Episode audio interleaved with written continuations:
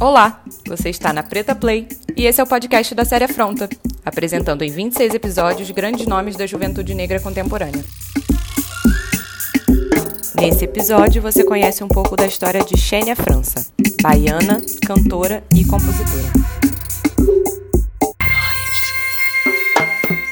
Eu acho que a gente tem na nossa retaguarda, na nossa frente, em cima embaixo dos nossos pés, a potência e a força dos nossos ancestrais. Pensa que a gente chegou aqui através de pessoas que vieram acorrentadas, amordaçadas, humilhadas, tiveram seus nomes trocados, foram roubados de suas famílias, de seus reinos. Elas foram humilhadas das mais variadas formas da palavra humilhação e a gente ainda está aqui.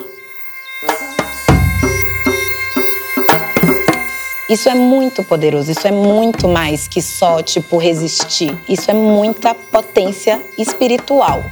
Muita gente sofreu muito pra gente estar aqui. A gente não, não tá aqui porque a gente é fruto do privilégio, a gente não tá aqui porque a gente é fruto de qualquer benefício que poderiam ter feito pela gente. A gente está aqui muito pelo contrário, pelo mal que fizeram para outras pessoas. Tanta gente tentou se levantar antes da gente e não conseguiram. Elas tiveram suas forças físicas tolhidas, seu intelecto subestimado. Não é possível que a gente não tenha de igual para igual profissionais, pessoas influenciando a sociedade de igual para igual, pessoas negras influenciando tanto quanto as pessoas brancas. Será que a gente é tão incapaz assim? Não é. A gente ainda está aqui abrindo caminhos e a gente vai continuar fazendo isso porque a gente tem na nossa retaguarda muita energia, muito poderosa. Isso nenhum tipo de sistema vai poder acabar.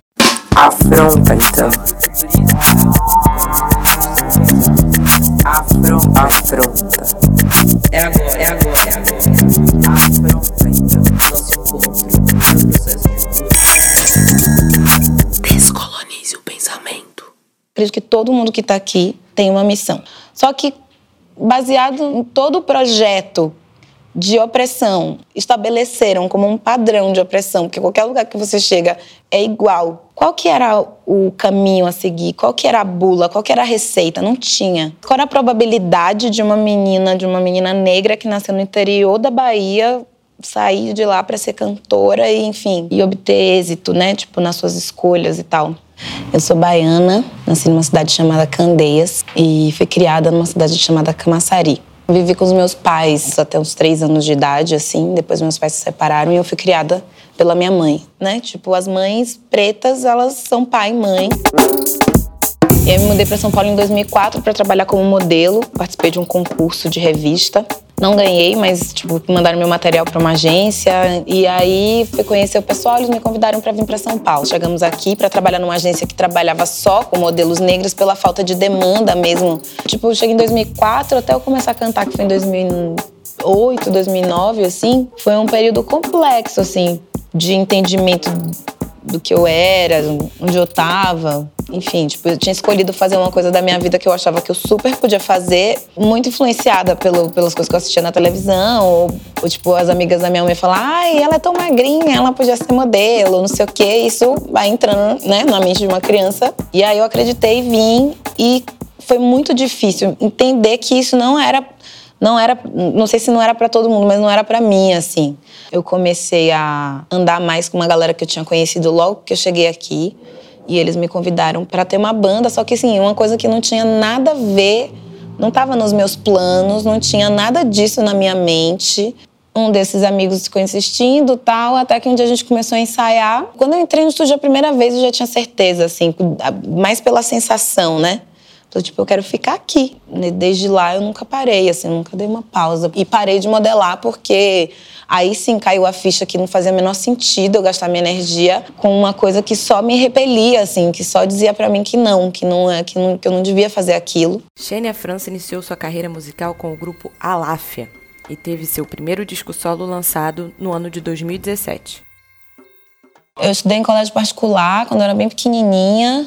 Aí no ginásio eu estudei escola pública. No final do, do ginásio, no final de tudo, assim, para fazer vestibular, eu estudei uma escola particular. Todas as pessoas que eram meus colegas de escola, minhas colegas de escola, tinham estudado naquela escola a vida inteira. Então, assim, tipo, era nítida a diferença de, de tudo que a gente tinha. Quando eu era criança, eu assistia muita televisão e aí eu ficava vendo a Glória Maria lá sendo repórter maravilhosa e tal. E aí fiquei com, esse, com essa história de que eu ia ser jornalista, de que eu ia ser jornalista, que eu ia ser jornalista. Eu cresci, fui pra escola, pra, é, pra faculdade e não acabei não sendo jornalista, acabei estudando publicidade, mas tem algo aí, porque naquele momento, durante muitos anos da minha vida, só existia uma mulher negra na televisão fazendo algo importante. Quando eu morava na Bahia, por mais que que o lugar de onde eu venho e tal, a relação de negritude toda que a gente tenha, seja uma coisa muito óbvia, porque as pessoas, a maioria das pessoas são negras, por mais que isso existisse, talvez eu ainda não tivesse tido contato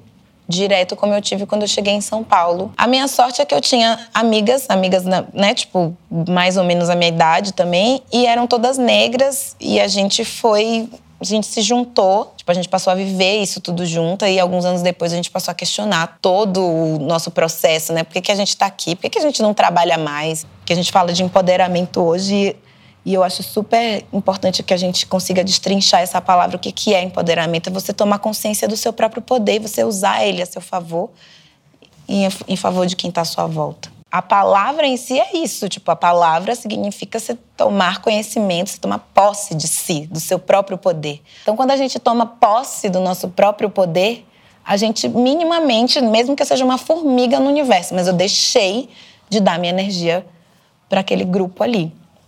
Eu vou usar essa energia agora para mim. Xenia teve seu álbum solo de estreia indicado ao Grammy Latino no ano de 2018, nas categorias Melhor Álbum Pop Contemporâneo e Melhor Canção em Língua Portuguesa, com a música Pra Que Me Chamas. No mesmo ano, ela também foi indicada ao prêmio Woman Music Awards. Todas as canções de Xenia França podem ser ouvidas nas plataformas de streaming musical. Mas em qualquer lugar onde existe a diáspora, a gente sobrevive.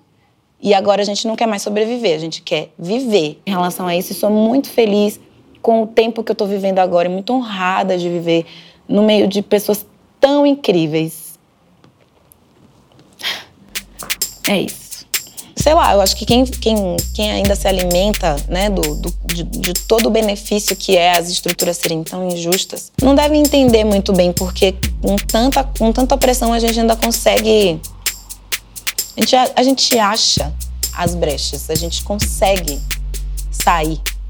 A gente acha, você acha que uma pessoa que está amarrada dentro de um navio com corrente, com mordaça, conseguiu sair, a gente não vai conseguir sair? O plano de fuga já está traçado, a gente não vai voltar, a gente não vai regredir. A seta só aponta para frente. Todas as figuras negras atualmente, em suas respectivas áreas, são extremamente valiosas como disse brilhantemente a doutora Maya Angelou, todas as pessoas são importantes.